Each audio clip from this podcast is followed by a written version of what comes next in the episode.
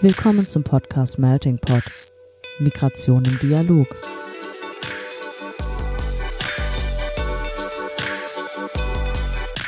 In diesem Podcast sprechen wir mit NachwuchswissenschaftlerInnen aus verschiedensten Fachgebieten, die zum Thema Migration forschen.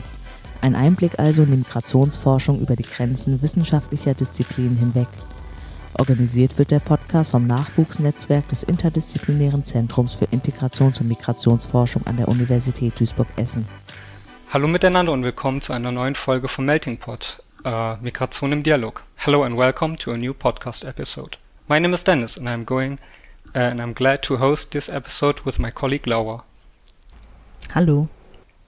Uh, as you probably noticed already, this is going to be another episode in English. This time we want to talk about forced migration, and in doing so are going to take a more governance-centric perspective. On one hand, we are going to talk about the intricacies of policy implementation, and in doing so we will talk about uh, more concrete changes uh, by the example of Kenya. Kenya is one of the biggest refugee hosting countries in Africa and undergoing currently somewhat um, uh, some changes in line with the implementation of the United Nations Comprehensive Refugee and Response Framework. On the other hand, we want to have a more general conversation about uh, hands-on experience in policy advisory and consultation and the associated research. As usually, we invited an expert in the field as a guest. Today, uh, this guest is Michael Owiso. He's a researcher on migration, refugees, and displaced people at Maseno University and an experienced and, and an experienced practitioner. Hello, Michael. Hello, and thank you. Okay. Uh, starting off, uh, as usually, we want to introduce you with uh, or either or questions. And my first either or question uh, is regarding about your dual role as researcher on the one hand an academic researcher, but also as your role as uh, a more hands-on practitioner. So, which of those uh, roles do is uh, do you favor more? Which is your your favorite role in both of those? Well, for for now, I am uh, in the academic world, so I do more more research, uh, but also I from time to time you know, do applied research, which is for policy uh, briefing purposes. So I, I, I play both, but uh, I tend to lean more uh, towards, you know, more rigorous academic research. Mm-hmm. And um, to that end, we always ask about the preferred methodological approach. Um, so, do you work more quantitatively or qualitatively in your research? Well, I tend to work more qualitatively although I, I also mm-hmm. engage with quantitative research from time to time. Great, thank you. Uh, we are really keen to hearing on your uh, qualit. Uh, oh, now I mixed it up. On your qualitative research um, in short time, but um, yeah, probably um, starting off with uh, with Kenya, which is, to my understanding, your your uh, main domain of knowledge. Could you probably give us uh, a quick introductory history of um, of refugee policy in Kenya to um, so that we're all on the same page here? Well, to begin with, um, I would like to point out that Kenya has a what I call a long history of hosting refugees. That as mm-hmm. early as the, the 1930s, uh, Kenya was already hosting refugees from uh, Ethiopia who had, you know, uh, uh ran away from Somali during the Italian occupation of Ethiopia in the 1930s. And since then, the numbers of refugees, these were simply small numbers. Uh, and since then, the numbers of refugees has, you know, grown from time to time, depending on different crises uh, in, in, the, in the region. Uh, particularly Kenya, uh, the numbers of refugees in the country uh, grew in the early 1990s when we had the mm-hmm. crisis in uh, in Sudan as well as as in as in uh, Somali, and that led to the creation of the two major camps in Kenya, in the in the northern, well, northwestern and northeastern part of Kenya, namely Kakuma refugee uh, camp as well as Dadaab uh, refugee refugee camps. Okay, Uh, great, thanks. You already mentioned um, the refugee camps, which is uh, somewhat, um, uh, which is one part of uh, of governments, but also with the this implementation of the current refugee response framework. Um, how how is that changing, or could you maybe elaborate on the on the intentions, uh, firstly, in um, in concentrating uh, those refugee populations, and maybe how that intention is probably changing. That takes us to the question of policy, and one would want to, to know how does the policy environment look like in terms of refugee management in Kenya. And uh, for a long time, uh, Kenya uh, has had what we call the encampment policy, uh, which uh, requires refugees to, to stay in what we call gazetted camps. And these gazetted mm-hmm. camps are in what we call designated areas in the north, in the general northern part of Kenya. So refugees are expected to, to stay in those camps and only leave the camps going to places like Nairobi uh, with permission, with, with special permission uh, from the UNHCR. But Kenya also uh, uh, subscribes to other other you know policies or other uh, regime, uh, regimes. Uh, Kenya also is part of the Global Compact for refugees, mm-hmm. and of course the accompanying comprehensive refugee response framework, which you have mentioned. So, simply speaking, Kenya uh, has has is is a part of the general uh, refugee uh, regimes uh, uh, global at the global level as well as the regional level, uh, and and seems to be on the forefront in terms of adopting the the policy frameworks that come from the global level.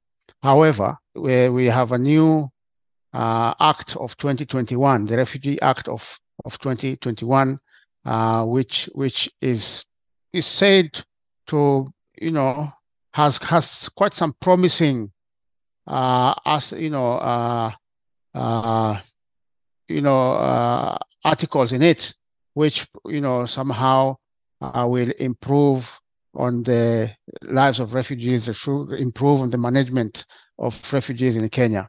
However, uh, although we have the act in place, we still are waiting for the regulations that will, you know, turn that act into some action. And uh, we are yet to see what the regulations uh, will look like. Of course, there is what we call a, a plan, a Marshall Plan in place, uh, which is supposed to also guide the management of refugees. But we are yet uh, to see you know the the actual uh, what the actual the actual regulations will will look like. Something else which I wanted to say was, uh, uh, although we have had uh, an encampment uh, policy, something else which is interesting and has happened in Kenya is that uh, beginning the year 2016, Kenya adopted uh, what we call a, a model model settlement sort of approach, and uh, this this this started off uh, in uh, in the northwest part of Kenya, next to Kakuma refugee camp, and it's called the Kalobeyei settlement. And the Kalobeyei uh, settlement is just about 3.5 kilometers from Kakuma, Kakuma camp in Turkana County. What happens uh, is that in this in this settlement, uh, Kenya he, is modeling a new approach, which is built on what we call choice theory, and it's actually an attempt to move away from the humanitarian humanitarian delivery models uh, and try to uh, bring about increased economic opportunities for both refugees uh, and hosts. So with this kind of approach and in this settlement, Kalobeyei settlement, uh, there are markets and services and so on that are shared between refugees and host populations because uh, what, what Kenya has done is to, within this settlement, is to have refugees to live with hosts side by side, as opposed to living uh, to, live, to living in a camp. And uh, something else that they also do is they, there has been uh, projects that are, you know, developing, for example, agricultural production uh, together within within Kalobeyei settlement. Also, uh, the rearing of livestock uh, by both refugees and hosts, so that they can uh, increase, you know, food sustainability and economic uh, self-sufficiency. So that is happening in Kalobeyei camp.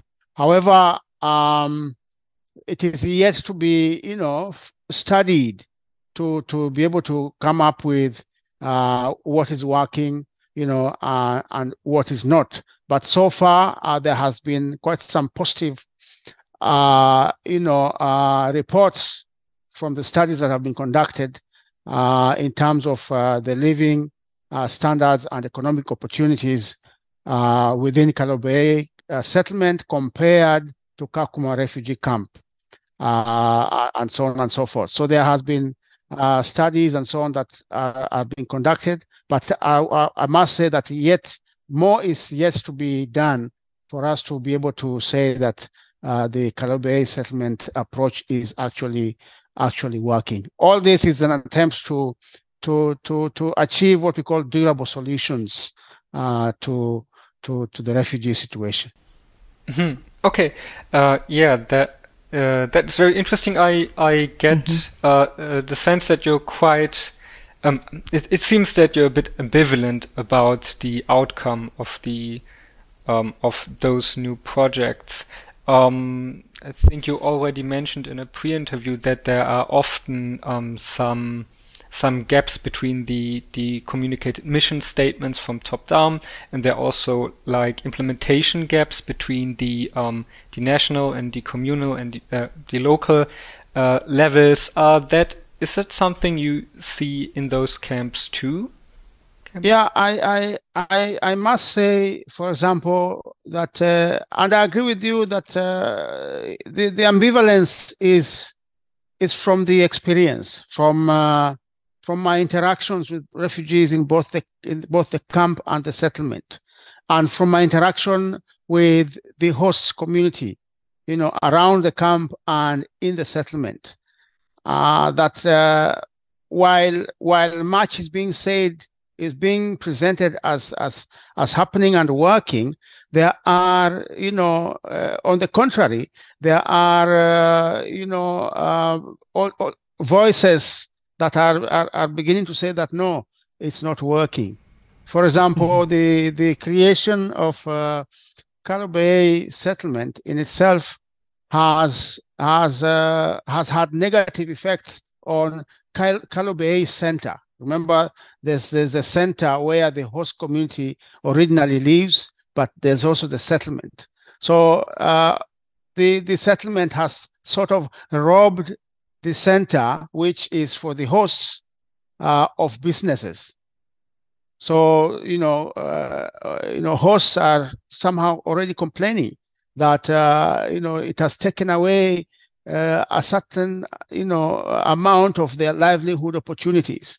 So that's that's where the ambivalence comes from.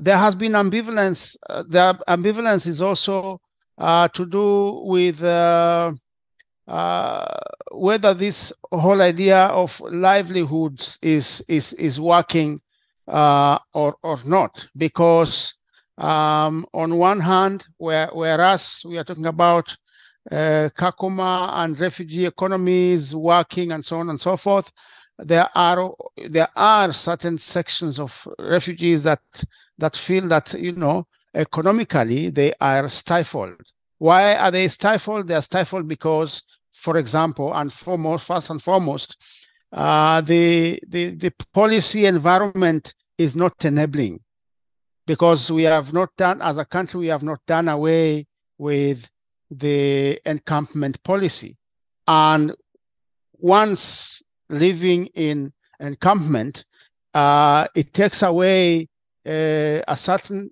you know a certain level of agency which the refugees would have otherwise practiced. So if you are supposed to do business, for example, and you in that business you expect to get your for example merchandise and so on from far-flung places like nairobi yet you do not have permission to travel out of out of the camp and into nairobi so that in itself is disabling disabling mm-hmm. to the mm-hmm. extent that uh, although refugees would want to do business they are stifled in one way or another uh, and, and there are many other factors that, you know, uh, constrain uh, the refugees from from uh, from integrating, from uh, from from becoming a part of the communities that we want them to to to, to become a part of.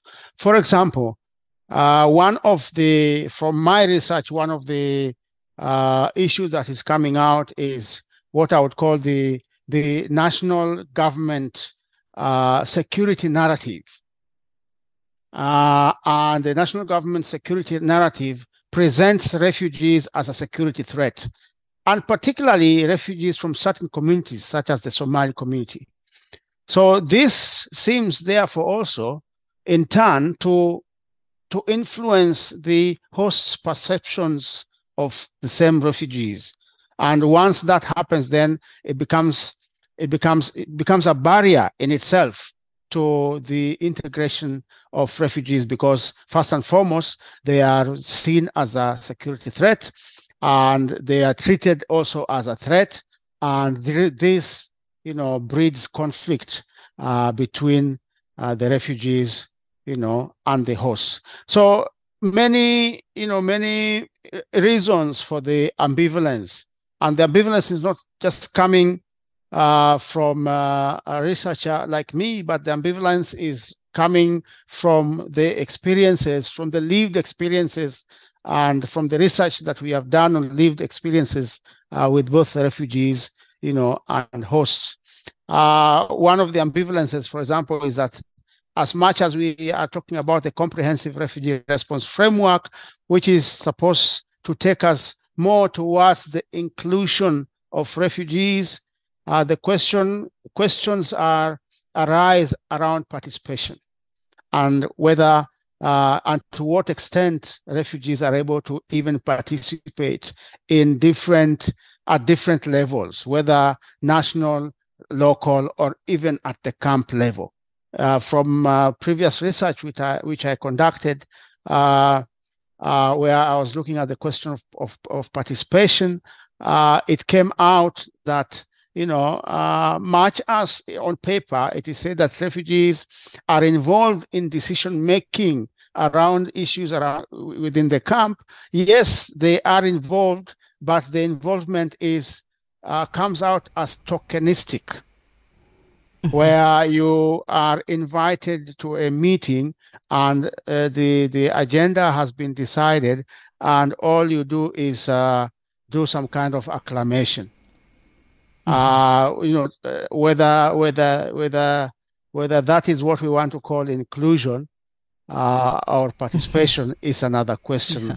You know, altogether. So I'm trying to explain, therefore, the kind of ambivalence, and uh, that mm-hmm. on paper, what is uh, what we are aspiring to do uh, from the global, regional to national level is one, but what we are mm-hmm. actually achieving uh, may not be exactly what we we we, we are striving we are we are we, we, we are saying we want to do and therefore opening up what i would call space for uh, a revision of mm-hmm. some of the things that we have on paper and perhaps a reflection further reflection on you know uh, the practice that is mm-hmm. and what is also really quite interesting is um, that you have those different view viewpoints um, from which you look at those things and uh, can see, okay, this is on paper and this is how it's um, actually uh, working on the level where it's supposed to uh, have an effect on because um, it's been mentioned before you're balancing different roles as practitioner, political consul consultant, and academic researcher, which is really quite fascinating and um, also the reason we'd be happy to learn more about it. Um, so first, and um, well, yeah, it might sound like asking about the chicken or the egg, but uh, and you already said um, that uh, you're quite more occupied with doing research right now. But what did you start with? Um, did you start out um, as an advisor and then come back to into academia to do research, or did you start out as a researcher first and foremost, and then used your insights to do advisory work? Um, for about 17 years, I was uh, I would call it in the humanitarian sector, mm-hmm. and uh, I was particularly doing work uh, related to peace building mm-hmm. but peace building amongst the, displaced uh, populations in Kenya and in the East Africa region gen- more generally. So I ended up uh, implementing projects uh, within different refugee camps. For example, in the Ngara refugee camp, where we did quite a, a lot of work around uh, peace building, around uh, providing psychosocial help, and so on and so mm-hmm. forth in uh, Kakuma refugee camp as well. So I did, you know, uh, such related work and also did quite a lot of work in uh, refugee organizing, trying to assist in support uh, refugee groups to organize themselves, uh, particularly around the theme of peace building.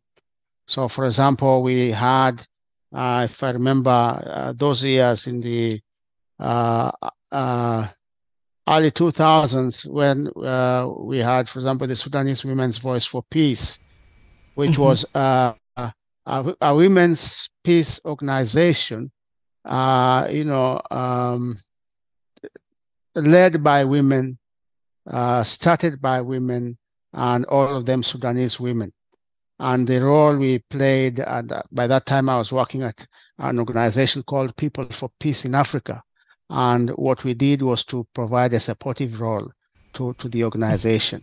And what the organization was doing was peace building, first and foremost within the camps, but also in South Sudan, where they, you know, originated from. So I, you know, did a lot of similar work for about mm-hmm. 17 years.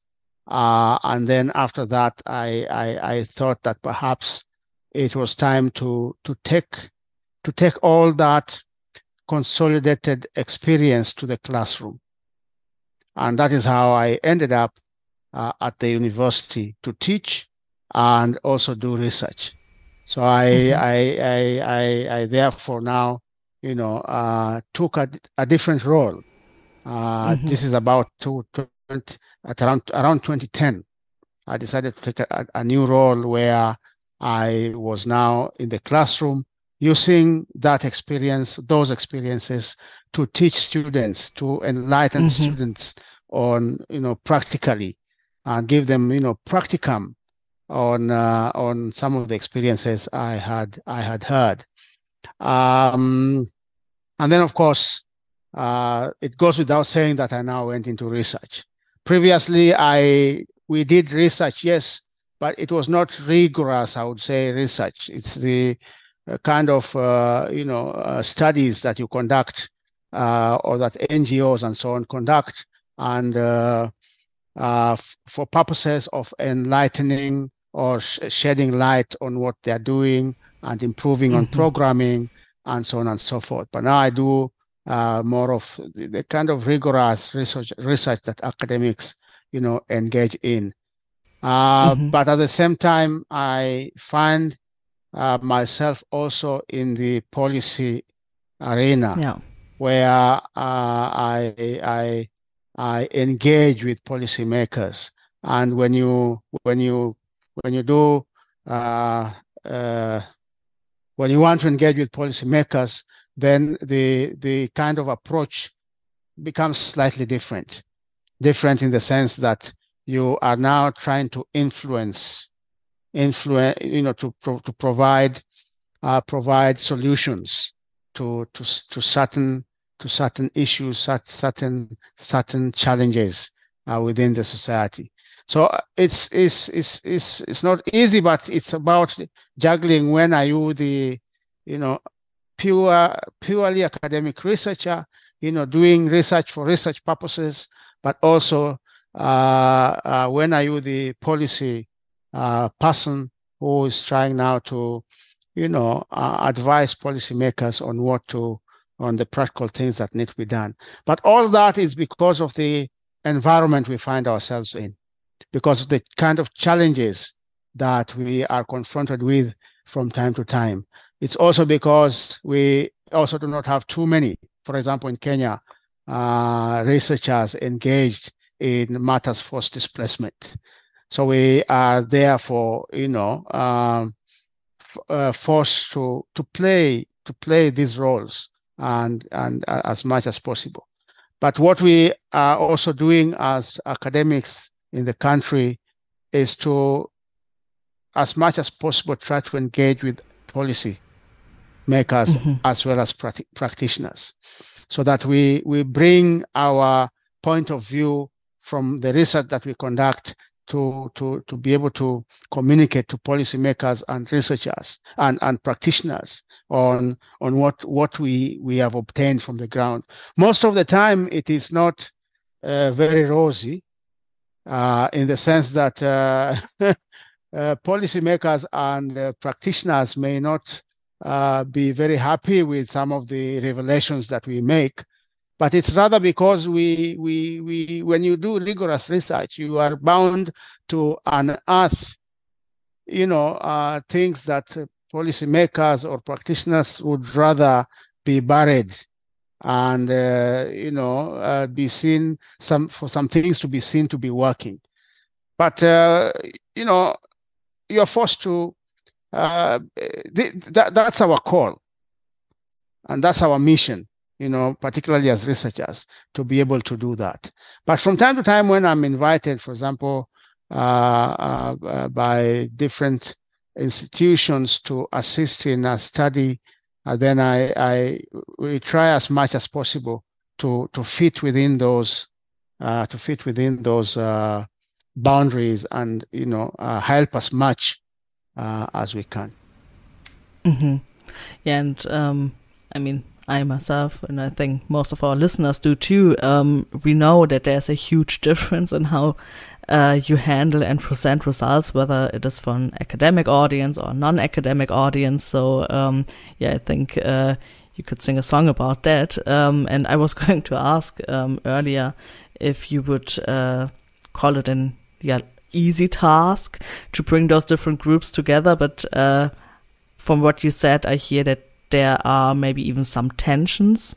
Would you call it tension, or is this, yeah?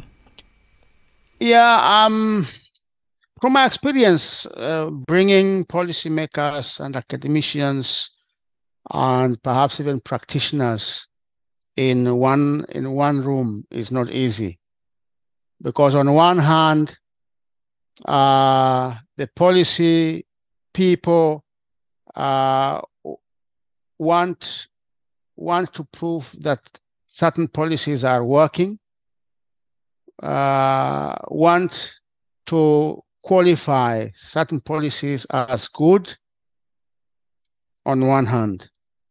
But on the other hand, we have practitioners also who are pushing certain agendas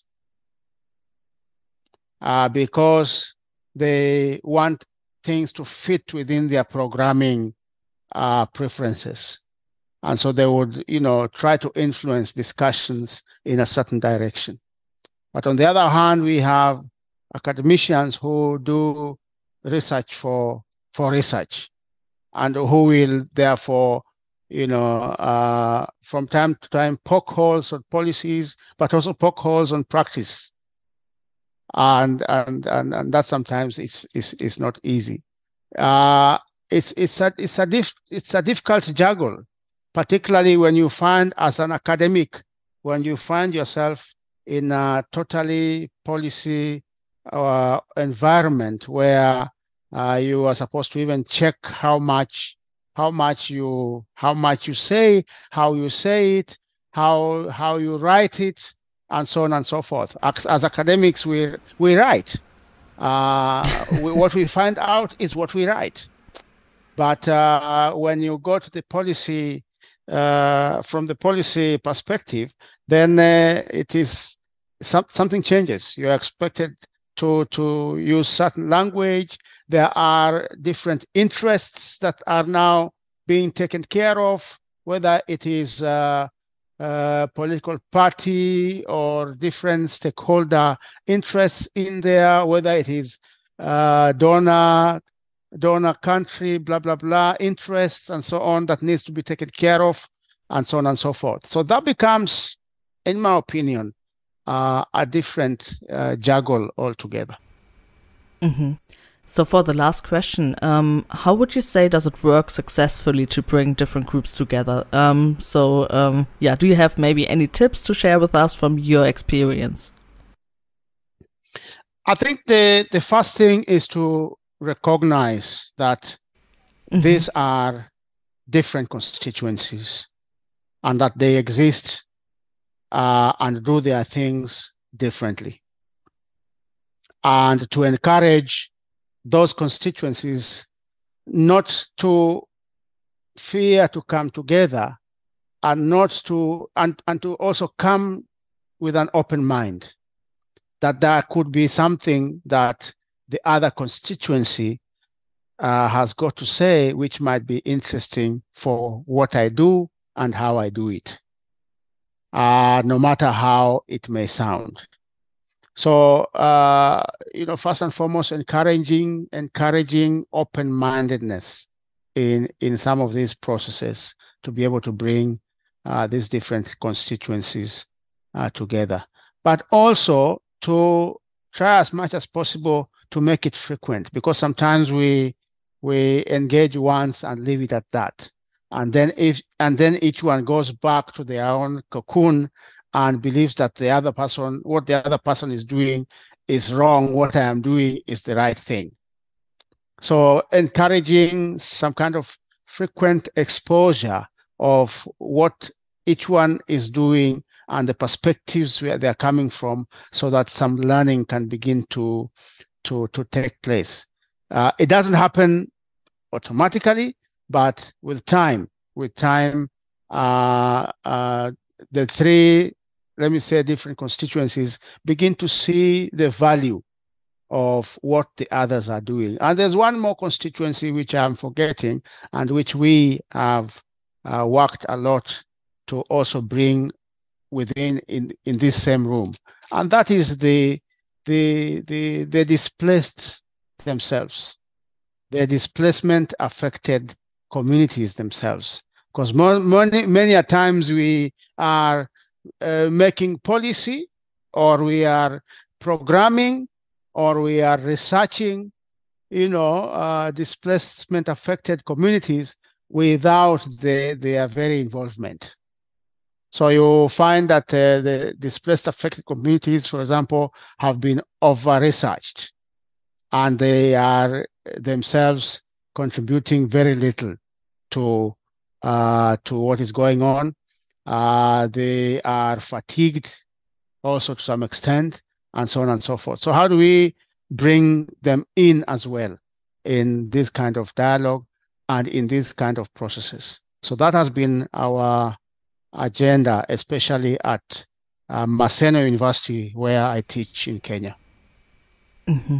And this is also a really, really important key takeaway for today. Um, so, Michael, thank you for these insights and also for your time today. Um, so, for now, there's nothing left for us to do but ask you if there's anything else you would like to add uh, for this episode since we are at the end of it, or if there's anything that has perhaps been missed out. So, uh, we call it the famous last words, and those are yours now. My famous last words is that uh, for policy to happen, for practice to happen, there is need for evidence. And that evidence can only be, uh, you know, uh, brought out by researchers. So uh, I'm only encouraging an, an environment where uh, these different constituencies sp- speak together speak to one another And therefore, uh, we are then able to generate good evidence for good policy, for good practice. Thank you. Thank you, Michael. Thank you for being our guest today. And uh, thank you, Dennis, for co hosting today and also to our audience. Thanks for listening. And until next time. Bye. Bye. Thank Bye. you. Das war's mit dieser Ausgabe des Podcasts Melting Pot. Migration im Dialog. Für mehr Informationen über die Arbeit unseres Netzwerkes und für Updates zum Podcast findet ihr uns auf Twitter unter @incenten. Vielen Dank fürs Zuhören und bis zum nächsten Mal.